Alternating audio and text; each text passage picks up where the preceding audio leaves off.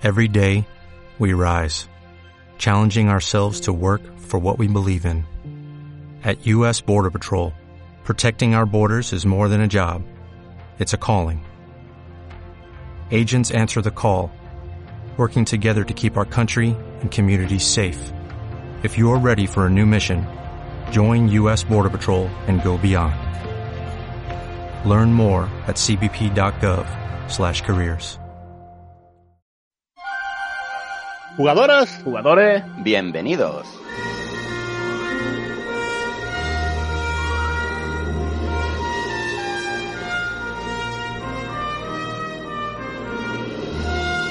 Hola a todos y bienvenidos a esta salita virtual en la que tres amigos, arropados por las ondas sonoras y los datos de internet como si fuera una mesa camilla, con su copita y todo, café frío, pues se disponen a comentar acerca de nuestra, de nuestra forma de entretenimiento favorita, que es el ocio electrónico. Yo soy Mauri González, Super Mauri, y junto a mí se encuentran dos grandes de este mundo, que son José Manuel Fernández Spidey y Jesús Relinque Pella, dispuestos a haceros pasar un buen ratito. Y ahora os cedo la palabra para que vosotros contéis un poquito de qué va esto y de qué vamos a hablar hoy. Bueno, grandes dice, ¿no? Esto es que, que nos quieres mucho, ¿eh? No podíamos tener a otro aliado aquí a nuestro lado para seguir recorriendo esto de, de lo que es hablar de videojuegos, ¿no? Que, llevamos un buen puñado de, de añitos haciéndolo en lo que es la radio. Y teníamos ganas, ¿no? De volcar de nuevo estas inquietudes videojueguiles en, en, en internet, ¿no? De nuevo. Eh, tenemos muchas cosas de las que hablar, muchas novedades, siempre de esta forma tan sana ¿no? que nos ha caracterizado, eh, fuera odios y lo que es el mero disfrute de lo que es tener el pad en la mano. Y nada, nada, aquí deseando, deseando hablar de todo lo que nos ha llegado y de, bueno, iba a decir de todo lo que está por llegar, pero es que tenemos tal bombardeo que es un no parar, ¿verdad Jesús? Sí, sí, eh, mejor, mejor centrarse en lo que tenemos a mano. Eh, yo sí voy a. Yo, yo te voy a contradecir todo lo que has dicho, tío. Yo a odiar a tope. Eh, que de vez en cuando. No, hombre, no, eh, un poquito de polémica siempre viene bien porque, porque da mucho juego, ¿no? Pero al final eh, esto es hablar de, de lo que nos guste lo, y, lo, y lo que jugamos eh, día a día sin estar un poco atados a, a ningún tipo de, de guion, ¿no? Ni, ni de secciones ni nada de eso. Yo creo que lo importante al final es que cada uno comente las sensaciones que tiene con, con lo que ha jugado, con lo que, con lo que está por, por venir y, y que nada, y que la gente se entretenga, que al final es lo guay, ¿no? Exactamente, exactamente. Que para eso estamos.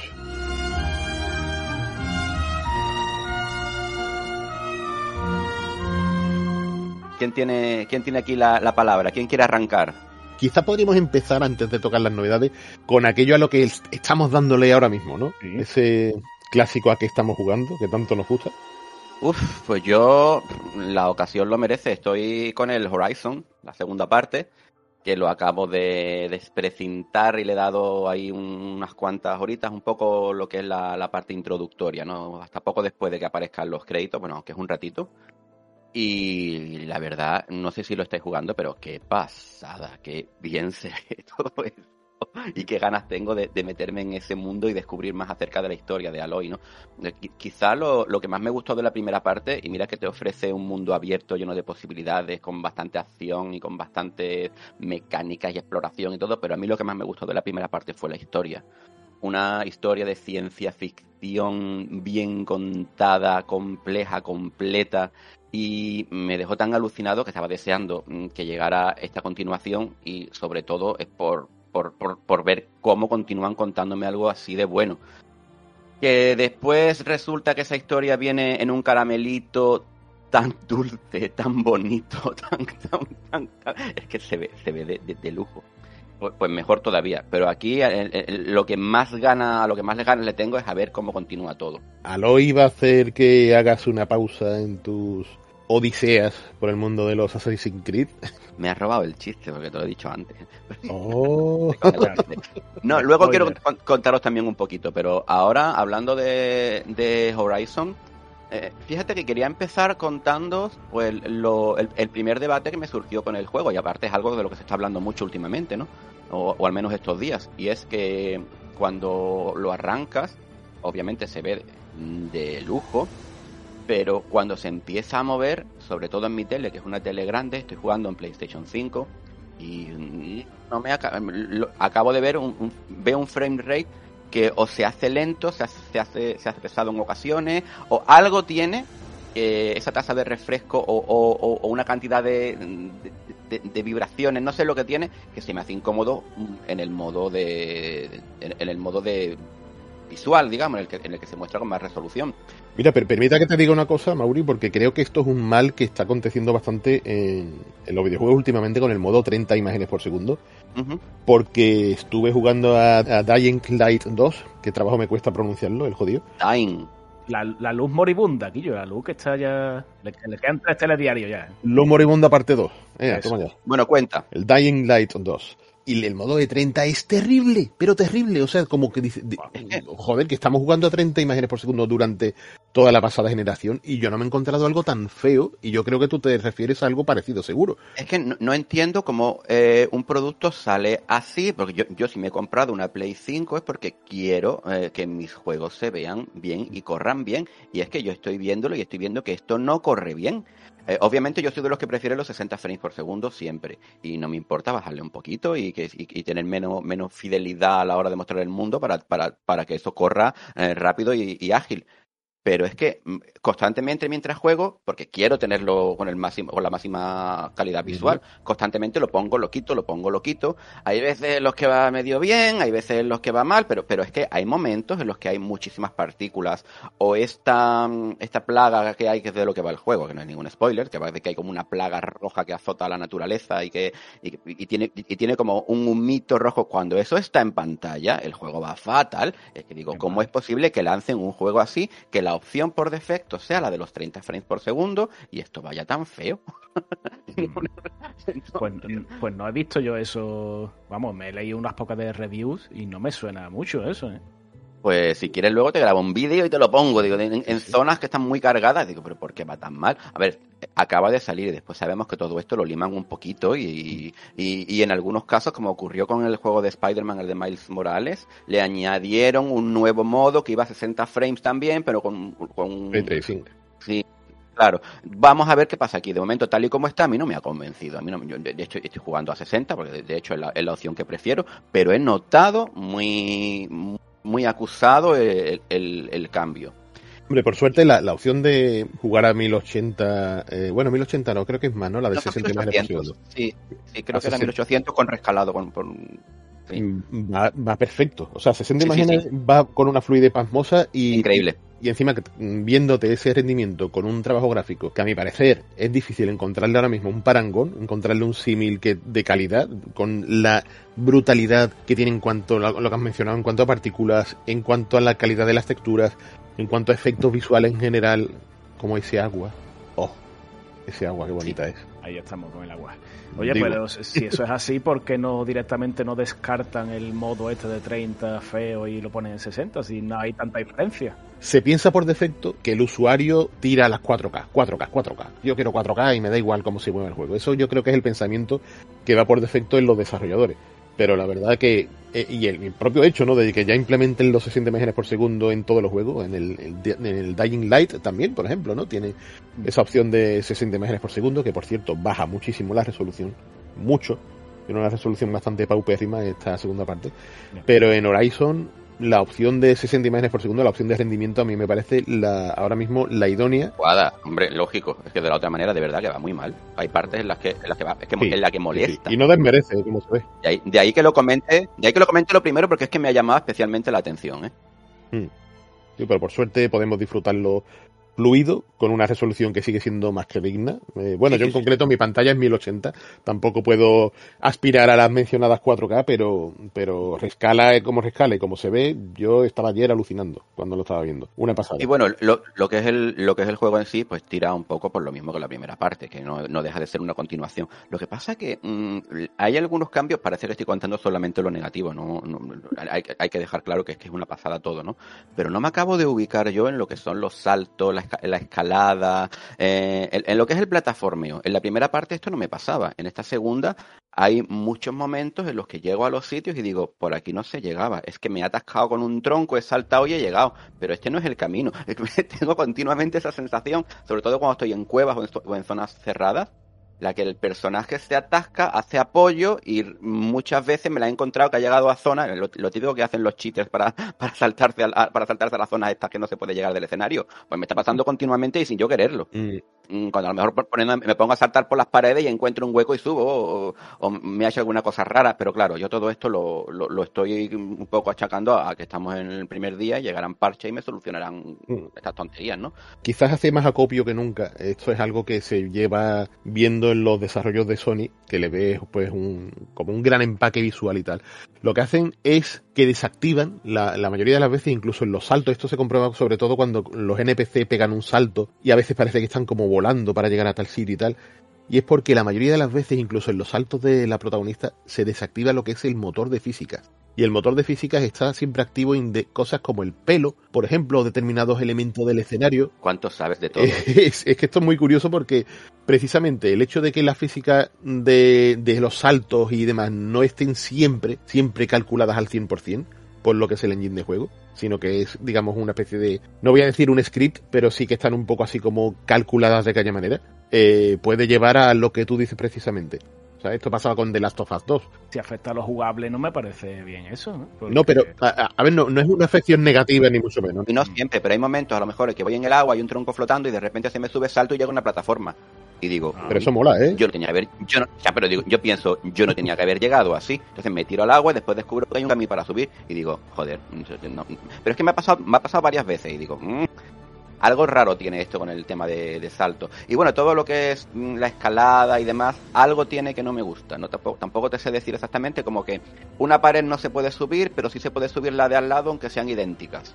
Y, luego tiene una mecánica en la que al saltar se agarra y pulsas un botón y se dispara.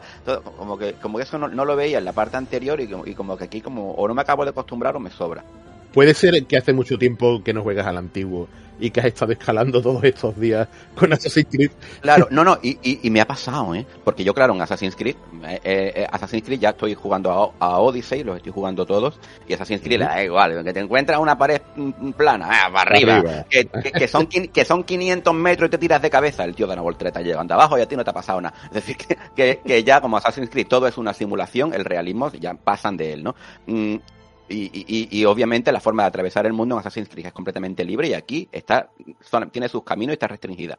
Pero, pero no sé por qué algo tiene que yo a la primera parte, en la primera parte no me molestaba y aquí no le acabo de, no, no me acabo de acostumbrar. Pero bueno. Te acostumbrarás. Enganchando con Assassin's Creed, que lo quería contar, me he llevado un sorpresón porque mm, en mi afán de completionismo, o como lo quieras llamar, eh, he estado haciéndome también los, los DLC, los contenidos adicionales. Y el contenido adicional que tuvo el Origins tampoco fue gran cosa. Bueno, el Origins y todos los anteriores. A mí siempre en Assassin's Creed, cuando me han puesto unas misiones por DLC, me han parecido siempre de relleno. Pero es que fíjate que en el segundo DLC que han sacado del Odyssey me parece mejor que el juego principal, tal cual te lo estoy diciendo. Oh. Tal cual. Porque te meten en un mundo basado en mitología griega con los dioses y demás, que es algo que es como, una especie de simulación dentro de la simulación, es una locura, ¿no? Y, y, exploras mitología, exploras eh, territorios nuevos, mecánicas nuevas, y lo estoy disfrutando. A ver, yo llevo de juego 100 horas y ya, llega un momento en el que la repetición te agobia y te cansa. Lo que quieres es terminarlo, digo, mira, por terminarlo. Pero esto es tan fresco, tan bonito, tan bien hecho y con personajes tan interesantes porque lo que está haciendo es recrear historias de la mitología clásica que me está flipando, me está gustando más que el original. Son tres partes, voy por la segunda y mm, muy, muy, muy chulo. Además, la primera parte lo que está recreando es el Elysium, que está ahí Perséfone, y ese Elysium es tan bonito como lo han recreado, eh, se han basado en, lo, en las montañas y los templos que hay en Grecia en Meteora, porque es que claramente hay una son muy muy muy parecidos.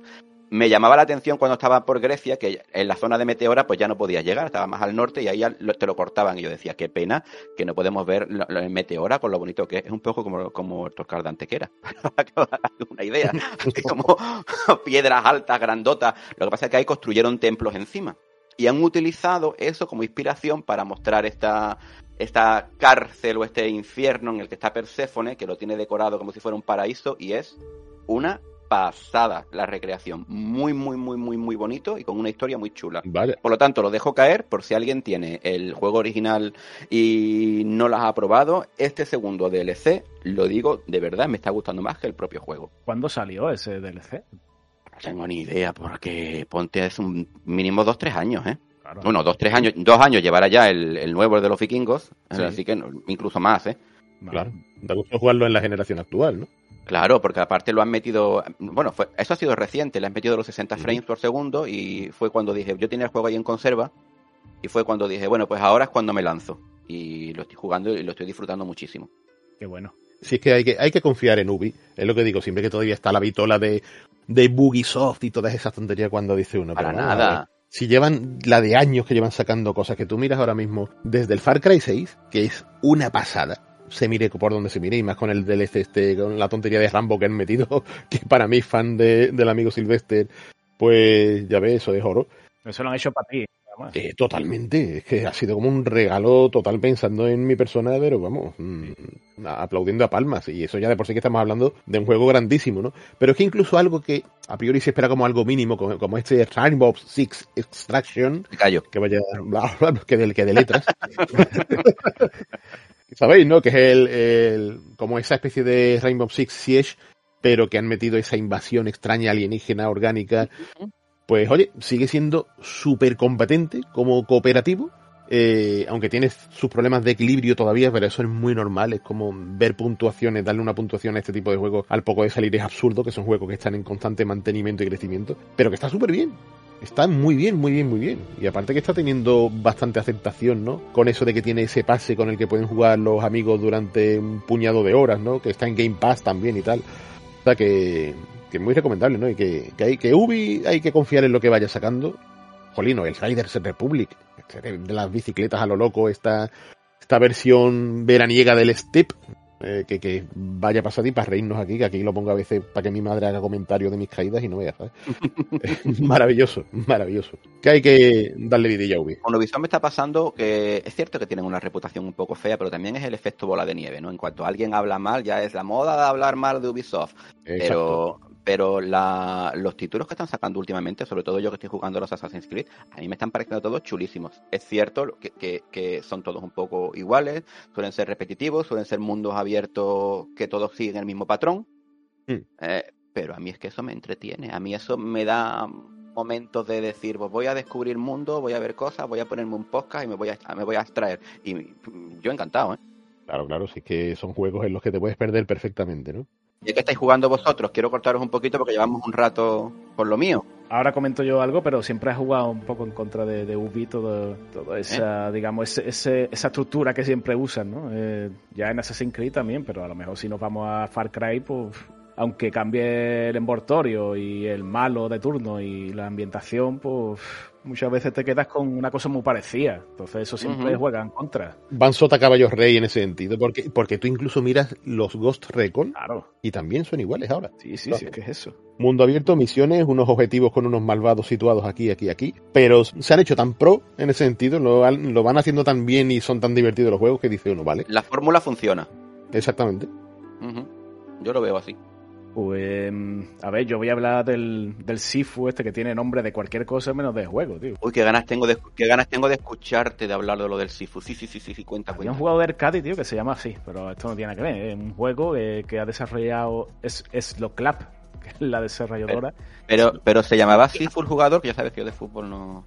Se llama así Fuente y claro, para... Ah, pues era Digo, Sifu. Madre Sí, trajo. como la política. Las cosas, las cosas. Por cierto, hay, viene gente de, de Ubisoft en el equipo este. En Slow Clap. Sí, No sí, gente que trabajaba, hicieron el Absolver, que estaba genial, Volver, sí. y hay gente de Ubi, sí, sí.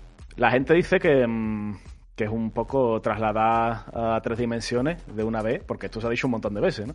El espíritu de, del beaten up, del yo contra el barrio y tal, pero evidentemente pasado por el filtro de, de película de artes marciales, ¿no? Oriental.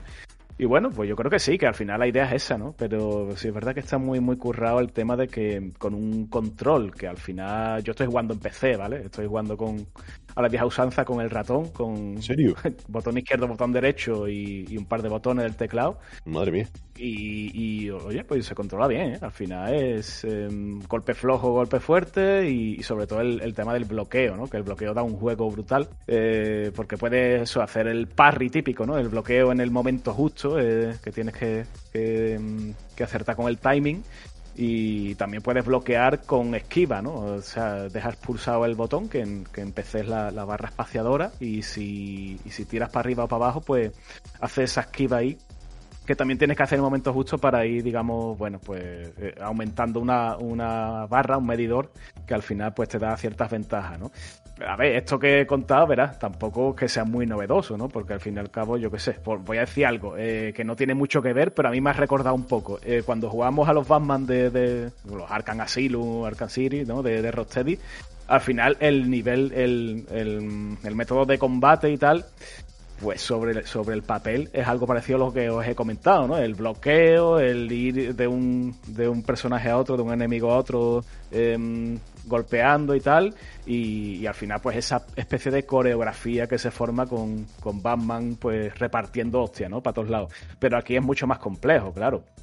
Porque, porque eso, sobre todo por el timing, que esto le sonará a la gente que, a mí no, ¿eh? pero a la gente que le gusta el tema Dark Souls o, o por ejemplo Sekiro, ¿no? Que, que, es también un poco de esa escuela, ha salido hace poco, ha salido hace unos meses y, y la temática es parecida, pues que tienen que acertar eh, con, con, el momento justo en el que desarrollas tus movimientos para que todo salga como, como la seda, ¿no? Y te cuesta un montón, un montón de práctica, pues pues llegar a pasar el nivel sin que te, a lo mejor sin recibir ningún rasguño, o, o bueno, perdiendo el, el, mínimo número posible de, de, vidas. Porque esto es otra cosa súper chula, tío. Yo creo que, que, si a mí me preguntaran qué es lo que más me ha gustado del juego, es esto, es este, esta vuelta de tuerca que significa que, que tú tienes vidas, eh, pero las vidas se contabilizan como edad, ¿no? O sea, tú empiezas con 20 años, eres un chaval o chavala, hay, hay esa elección, ¿no? De, sexo y una vez que lo eliges, pues empiezas, eh, tienes que vengar a tu padre porque a tu padre le han dado fuerte y flojo, total, la típica historia de venganza. Hasta ahí, en fin, nada, nada sofisticado, pero si a ti te matan, pues te quitan un año. A lo mejor del 20 pasas al 21 y después al 22. Cuando pasas de década, pues te haces más mayor. Eh, tus golpes son más, más potentes, pero eh, aguantas menos. ¿no? Esto es la vida misma. ¿eh? Digo yo, vamos. Eh, total, que llegas hasta los 80 años. Cuando llegas a los 80 años, la palmas del tirón a tomar por saco. A partir de los 40 he oído que tienes menos dinero en el juego porque tienes que pagar la hipoteca y el coche, ¿no? Sí, tío, esto es... Y el autónomo. Hay, hay, que, hay, que, reírse, tío. Esto es que yo y a los, cinco, a los 50 te hacen el examen de próstata, fin, lo típico. ¿eh? Claro, claro. Típico. Eh, no sé, yo creo que es una cosa muy curiosa que, yo no recuerdo de que lo hayan hecho en ningún juego. Esta, eh, esta forma de medir eh, las vidas, ¿no? Por decirlo mal y pronto, ¿no? de un jugador y me parece muy guay, muy, muy original. Que nosotros siempre decimos, ah, está todo inventado, ¿no? Ya al final todos son refritos de refritos y tal. Y todavía hay gente que tiene esa creatividad para pa darle esa vuelta de tuerca, ¿no? Y hacer cosas, cosas distintas. Um, bueno, y lo dicho, que al final, pues lo que, tú, lo que te obliga el juego es que tú tienes que pasar cada fase con una edad eh, adecuada. Imagínate que tú la fase 1 la pasas con 77 años, ¿no? Eh, significa que eh, al, siguiente fase, la fase 2, tú empiezas con esa edad. Así que tienes muy poco margen de error para seguir pasándote el juego. Entonces, una putada, ¿no? O sea, pero eh, a la vez lo que te obliga es que tú puedas repetir las fases para hacerlo lo mejor posible, refinar tu, tu estrategia al máximo para bueno para acumular por así decirlo la, el mayor número de vidas ¿no? para, me, estoy para ri me estoy riendo solo tío porque el tío se hace el protagonista se hace viejo pero los demás no Exactamente, no, pero eso... Cuando, cuando, le dice el padre al niño, tú vas a crecer pero a base de, a base de hostia, pues lo mismo. lo mismo, ¿no? Tiene su motivo porque es un medallón. Eso, eso. Y el medallón es el que le concede esa posibilidad, ¿no? De, de resurgir de nuevo de sus cenizas magia, y ¿no? es magia, tiene un toque de magia, ¿no? Son los, los tres medallones estos que se va partiendo uno cada, cada X años. Y, y, la idea, la idea es fabulosa. Yo lo estoy jugando en PlayStation 5. Eh, lo que me parece demencial, aparte de esa idea, de ese concepto, es cómo realmente el jugador se acaba mimetizando con lo que es el control y con lo que es el concepto de la lucha y va aprendiendo casi a la par que el personaje. Porque la primera vez que me acabé la primera zona, eh, y acabé con el tío este del, jardinero este, eh, acabé con cuarenta y tantos años. Y digo, es que es la primera zona y me he volado dos décadas ahí del tirón. La segunda vez que probé, ya entendiendo un poco mejor el tema de las esquivas y tal, la acabé con 26 y ya he logrado pasarla sin que me maten ninguna sola vida. Mm. Y entonces, pues las sensaciones de que vas creciendo con el personaje realmente, ¿no? Y la música, madre mía, qué banda sonora tiene, ¿eh? Qué buenas, qué buenas recreaciones, o sea, la música es súper dinámica, totalmente orgánica con el desarrollo del juego, eh, de una contundencia comparable a la de las propias hostias del juego, y me está encantando. Oye, pues ya que la mencionas, ¿te parece que escuchemos algo de esta banda sonora del Sifu para ver qué tal suena? Pues vamos a escuchar el tema de la introducción, que aparte es una pasada, una especie de introducción créditos tutorial, que es una pasada como está hecho, ¿no? Cómo interactúas con ellos. Y obra de Howie Lee. En fin, vamos a disfrutarlo.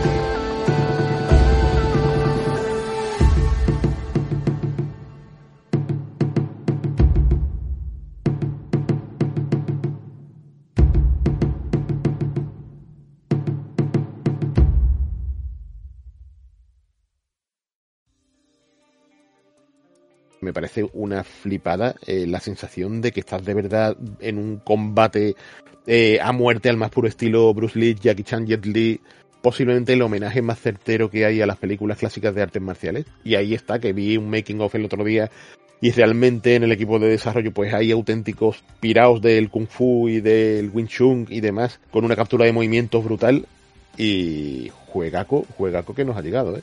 Oye, yo tengo, tengo por aquí apuntado el nombre, es que lo tengo que decir, tío, pues si no reviento. ¿no? Dice, asesorado por el maestro, el gran maestro de Kung Fu, que se llama Benjamin Kulos. ¿Qué coño? ¿Se llama así el tío o qué? Sí, sí, pero no hay, no hay que hacer bromas que reparte. Hay que, que, buscarlo.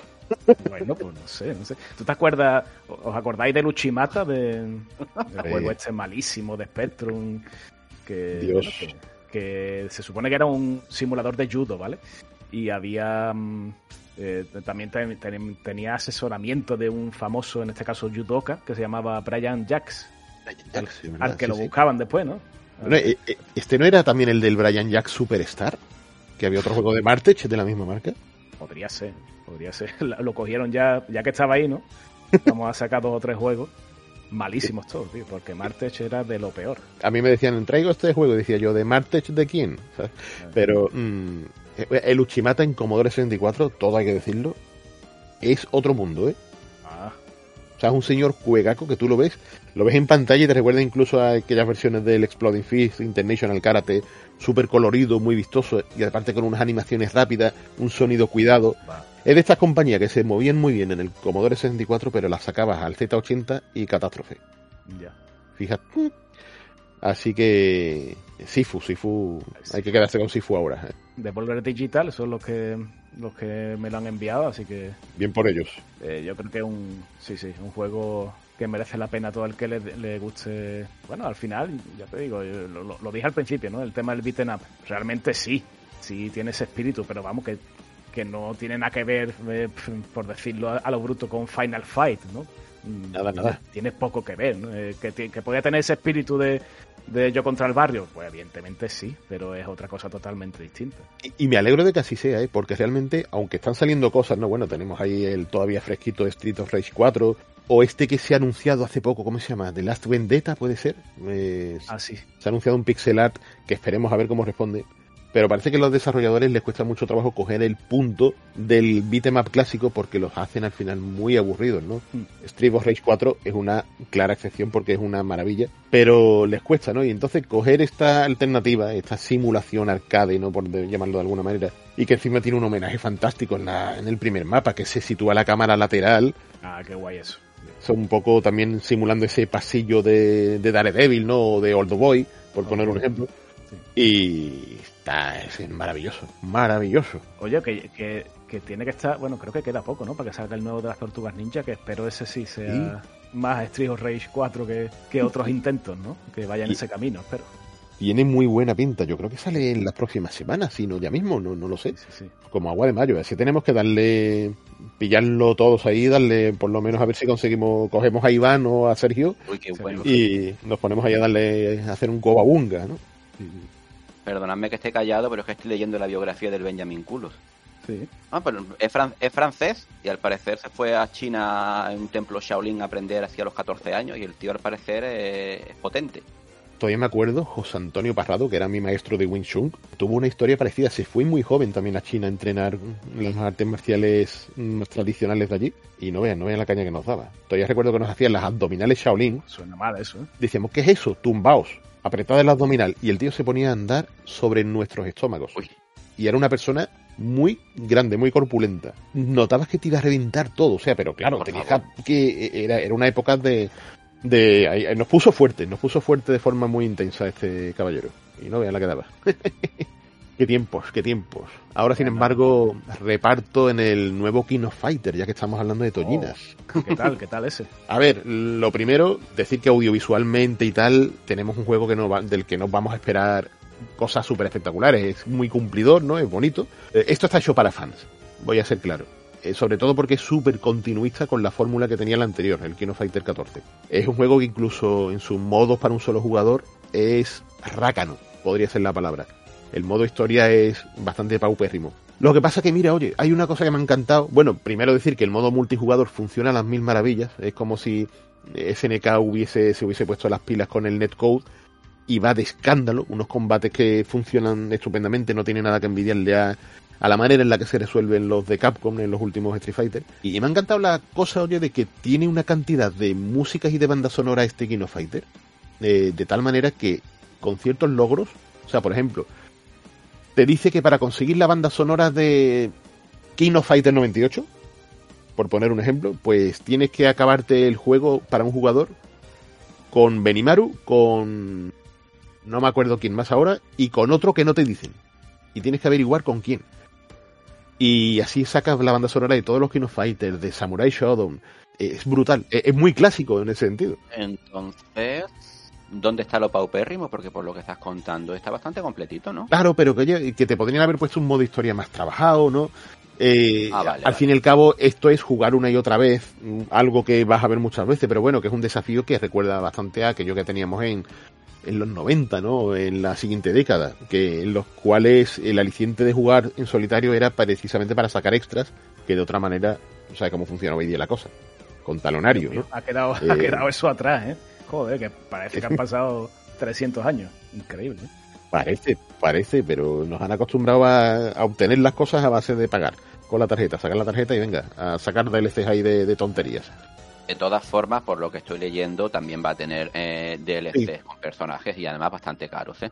Sí, esto es una característica. Mira, si tú te pones a sumar lo que cuesta a nivel global tener todos los DLCs de personajes, alguno de trajes y demás del, por ejemplo, el último Dead or Alive, el último y el penúltimo, es que te puedes comprar, o sea, te, te diría que te sobra bastante dinero si te compras una Play 5 Joder. directamente, sí, es una es desmesurado.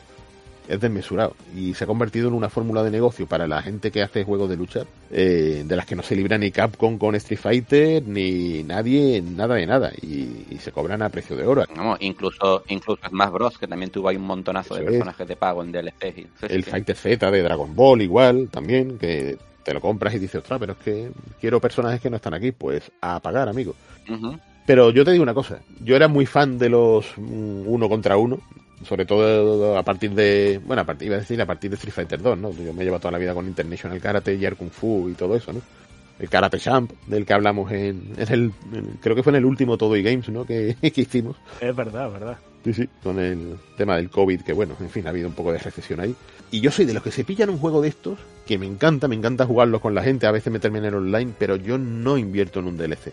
No, no me meto a, a pagar. O sea, todo lo que caigo al final en el Dead by Daylight, que me sale un personaje nuevo y voy por el de cabeza, ¿sabes?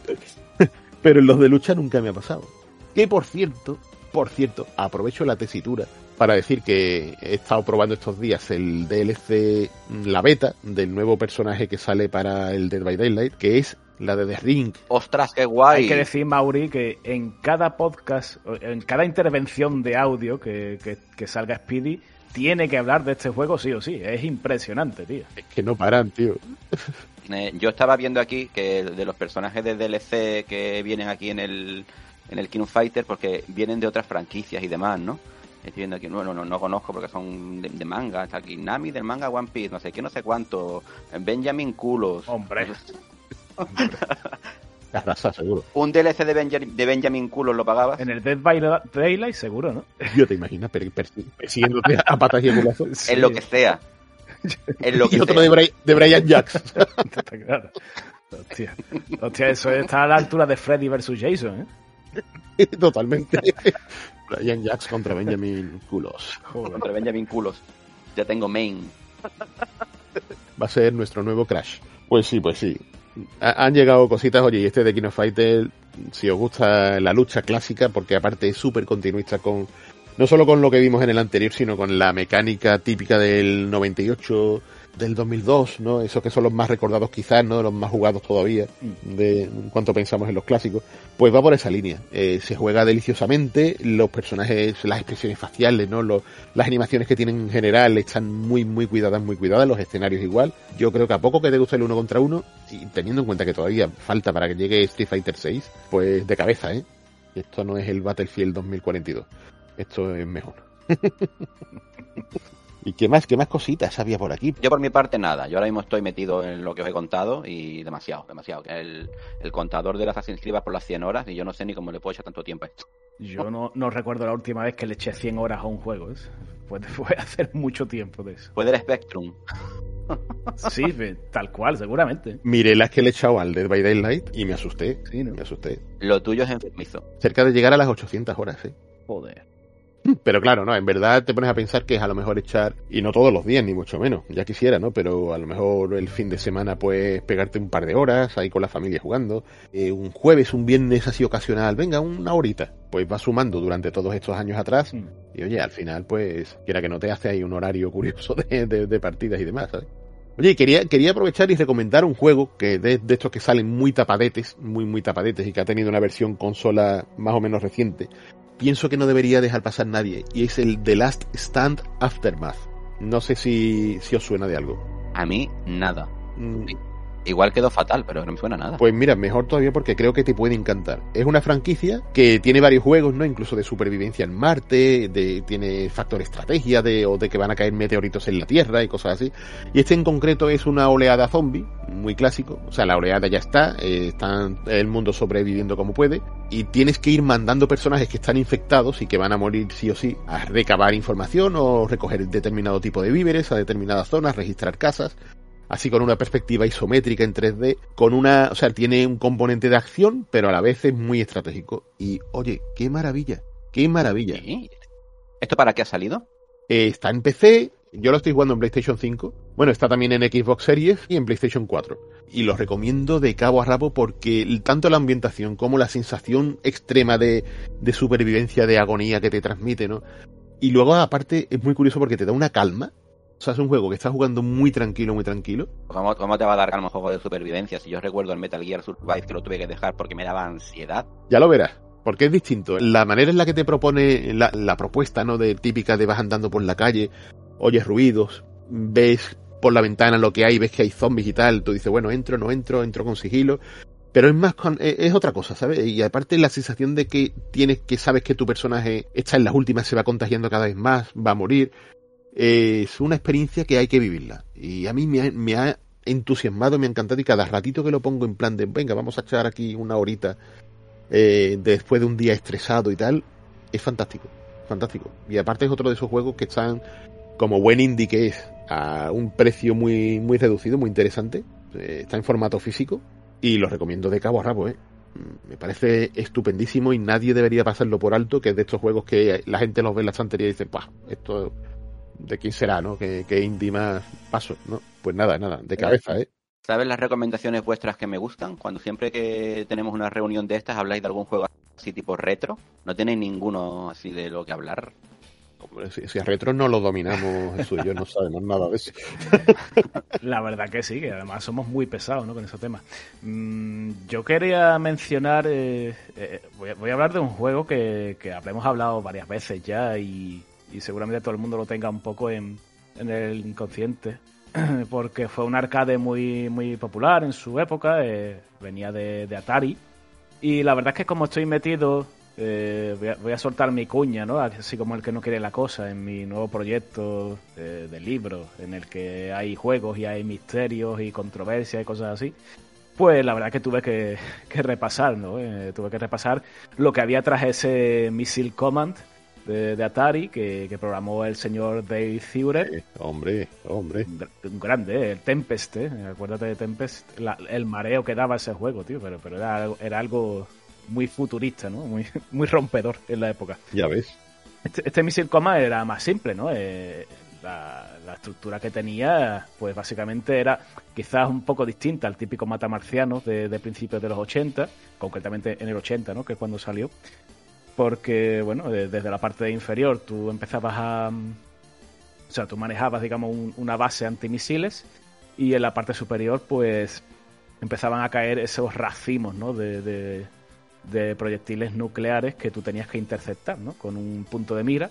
Esos eran los que dejaban como una estela roja, ¿era, no? Pues no sé si es roja o, o de varios colores. O amarilla. Sí, sí o amarilla, sí. Me, me, me, me, suena, me suena, me quiere sonar, sí, sí, sí. Sí, sí, sí. Eh, eh, nada, tú lo que hacías con el trackball, que eso era otra novedad, ¿no? Eh, no, no, manejabas la típica palanca de mando, sino que era el, la, la, bolita esta típica que bola. los más viejos del lugar. Sí, bueno, yo, yo, digo bolita porque estoy pensando siempre, siempre pienso en la bolita que había en los ratones hace un montón de años, antes de ese óptico, porque era más o menos ese, ese rollo, ¿no? Y con eso pues manejabas de forma analógica pues el, el punto de mira y tenías que interceptar los misiles antes de que llegaran abajo. Abajo estaban las ciudades ciudades norteamericanas. Eh, claro, todo esto forma parte de lo que era una especie de representación de, lo, de la Guerra Fría, de, de, ese conflicto bélico que duró tanto tiempo. Eh, el miedo al botón rojo, ¿verdad? El miedo, el miedo, sí, el miedo a la, al ataque nuclear, a que el bloque soviético, pues, eh, lanzara sus misiles, al bloque estadounidense también, ¿no? Eh, bueno, pues se vivió un montón de tiempo en, en, con ese temor y, bueno, pues Atari, concretamente los, responsables de Atari, pues eh, pensaron que, podía ser buena idea pues representar sutilmente este conflicto. Y digo sutilmente porque pudo haber sido mucho peor, ¿no? pudo haber sido, eh, bueno, imagínate que, que ponen Missile Command de Russian Attack, ¿no? un poco lo que fue ese Green Beret años después. Eh, pues no, no, al final no se menciona en ningún momento quién es el que ataca, ¿no? Y además el, el señor David Thurer, pues no quería entrar en, en, más controversia de la que podía ya generar sacar un juego de, de misiles nucleares en plena Guerra Fría, ¿no? Es que tú, tú miras ahora que, Activision el año pasado sacó un juego de la Guerra Fría, Cold War, pero claro, ahora es muy fácil, ¿no? Eh, tantos años después, una vez acabado ese conflicto, pues tú ahora lo sacas tu interpretación y lo llevas al FPS típico de, Call of Duty, de la saga. Pero hacerlo en, mitad de un conflicto ya son palabras mayores, ¿no? Y, como digo, pues hay por ahí declaraciones de, este, de este señor, del Führer, en las que dijo que yo, no quiero atacar, ¿no? Yo solo quiero defender, quiero interceptar, neutralizar este ataque, porque sé que si yo represento eh, a, una nave, por ejemplo, eh, disparando misiles nucleares, eh, eso significa la muerte absoluta, ¿no? La, destrucción, la aniquilación. Y él no, que se, no se quería meter en ese fregado y además tenía cierto mensaje el juego porque cuando acababa, cuando gastaban las vidas, o mejor dicho, cuando se destruían las ciudades representada, salía un pedazo de cartelón que ponía The End. Hasta aquí llegó, ¿no? Se acabó todo porque en el momento que los misiles llegan a tierra no hay nada más. Eh, era un poco ese mensaje quizá pacifista, ¿no? O de, esperanza. Curioso. Pacifista, bueno, esto, era, en plena, en plena época de Ronald Reagan, ¿no? Acababa de salir eh, elegido, pero sí es cierto que dicen por ahí que había gente tú sabes, en Estados Unidos te encuentras de todo, ¿no? Y hay entre los chavales y luego la gente con la paranoia de la Guerra Fría, que había muchas muchas personas que se volvieron locos, ¿eh? Se volvieron ahí totalmente idos de olla, en plan de refugio nuclear y esas cosas. Y había gente que, que llegó a asimilar y a pensar que el misil Command era susceptible de alguna manera de activar o de enviar algún mensaje a los rusos y cosas así de ese que tipo. Me encanta ¿eh? esas leyendas eh, urbanas, tío. Eso es maravilloso. es maravilloso, sí, sí, sí. sí. De ahí, de ahí vamos a leer unas cuantas en ese pedazo de libro que está ahí en el horno. por favor. Todo es lo que yo te iba a pedir, que contaras un poquito del proyecto. Hombre, yo, venga, venga, ya que estoy, eh, vamos, si me toca las, palmas, vamos, claro. Nada, es un libro de eso, de como he dicho, de, misterios, de, controversia, de, leyendas urbanas, incluso de, huevos de Pascua, ¿no? O de juegos que, que de alguna u otra manera se vieron involucrados en, en muertes, eh, muertes algunas eh, explicadas por, por, bueno, por razones médicas, pero que, que, oye, que si una persona, un chaval que tenía problemas de corazón, se pone a jugar a, un tal Berserk, un juego allí a principios de los 80 en los que, eh, en, los que en el que había mucha tensión, ¿no? Se escuchaban voces digitalizadas y, y de repente le da un ataque de tanta tensión, pues claro, el que, el que al final es el culpable es el juego y no que el pobre chaval, bueno, pues ya estuviera eh, regular, ¿no? Eh, esta historia la hemos visto muchas veces a lo largo de la historia del videojuego. Hace poco, ¿eh? Hace poco, esta semana. Ni más lejos. No, hay que ir de muy lejos, la verdad, sí. Hace, hace poco que, que, en una noticia de que, de que un chaval pues se convierte en parricida y, el que tiene la culpa es un libro y un videojuego. Qué casualidad, ¿no? En fin, eh, bueno, es verdad que es un libro que, que, tiene temas, evidentemente acabo de mencionar uno, pero hay más, ¿no? Tiene temas polémicos.